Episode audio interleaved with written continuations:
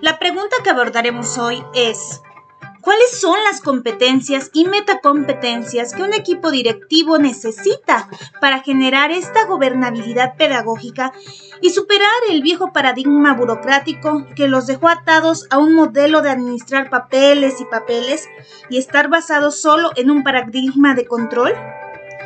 Esto desde la perspectiva de Pilar Posner. Soy docente en formación del Instituto de Profesionalización del Magisterio Poblano. Mi nombre es Caritina Velasco Sosa.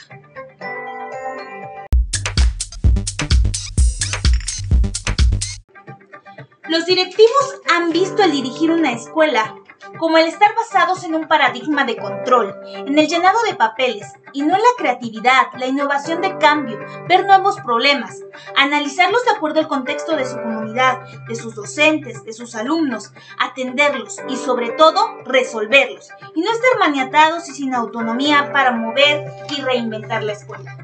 Este modelo fue funcional en el tiempo de la escuela de José Vasconcelos y Sarmientos, basada en la teoría taylorista que se fundamentaba en lo administrativo, la organización del trabajo, el método científico, mecanizando los procesos.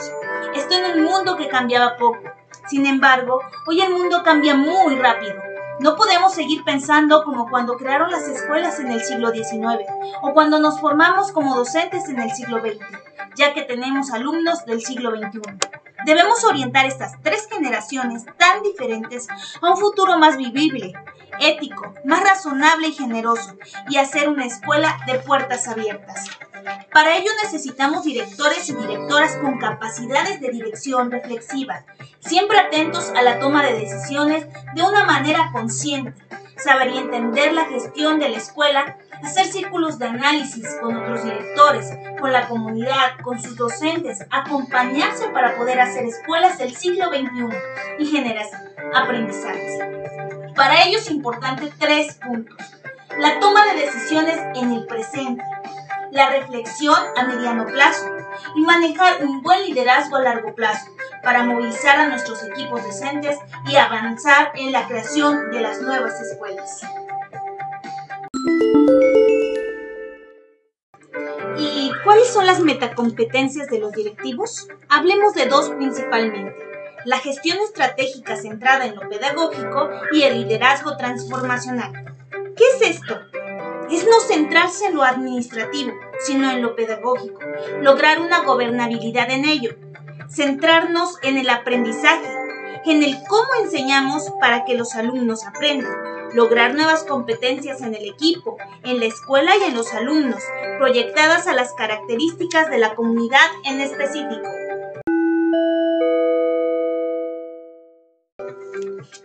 Hablemos de sobrepasar el paradigma de la administración escolar y entrar al paradigma de la gestión escolar.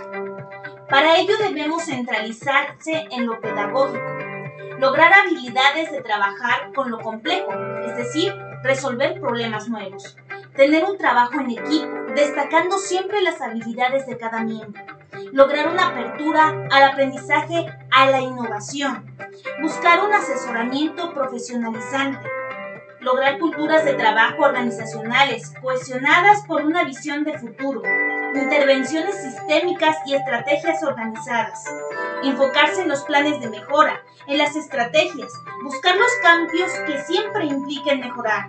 Para ello los directores deben tener competencias, habilidades, saberes, en hacer, en convivir, en conocer, tener capacidades, ¿Cuáles son las competencias que tienen que tener los directivos? Destaquemos 8. 1. La orientación al logro y al aprendizaje para atender los problemas que se presentan. 2. Capacidad de trabajar con otros, saber delegar, es decir, saber a quién y cuándo involucrar a los demás en la resolución de problemas. Enfatizar la colaboración y el trabajo en equipo. 3. La atención al aprendizaje organizacional. Lograr que la escuela sea como una comunidad de aprendizaje, donde todos puedan aprender, donde los saberes puedan avanzar y acrecentar. Lograr el desarrollo profesional. 4. Capacidad de crear un clima y una comunicación institucional sana, clara y práctica. 5. Habilitar una cultura de trabajo una cultura colaborativa, habilitando lo que se sabe y lo que no se sabe para trabajar en ello y avanzar. 6. La capacidad de orientarse a la comunidad y al entorno, tener la capacidad para hablar con los padres, de comunicarnos con ellos, de decirles lo que hacemos y cómo, y cómo lo hacemos, atenderlos para mejorar la percepción que ellos tienen de nosotros. 7. Capacidad de resolver los problemas de la comunidad. Dirigidos a la escuela, formando a los estudiantes de una forma curricular y constituyéndolos como seres humanos. La negociación y la atención de los conflictos la forma en cómo atenderlos, cómo resolverlos y también cómo aminorarlos de manera colectiva. Y 8.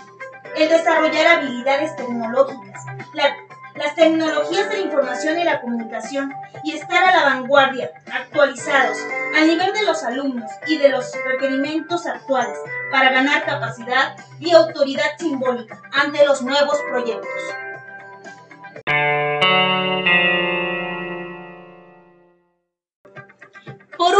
Hablemos de las habilidades que hay que tener en cuenta como directivo.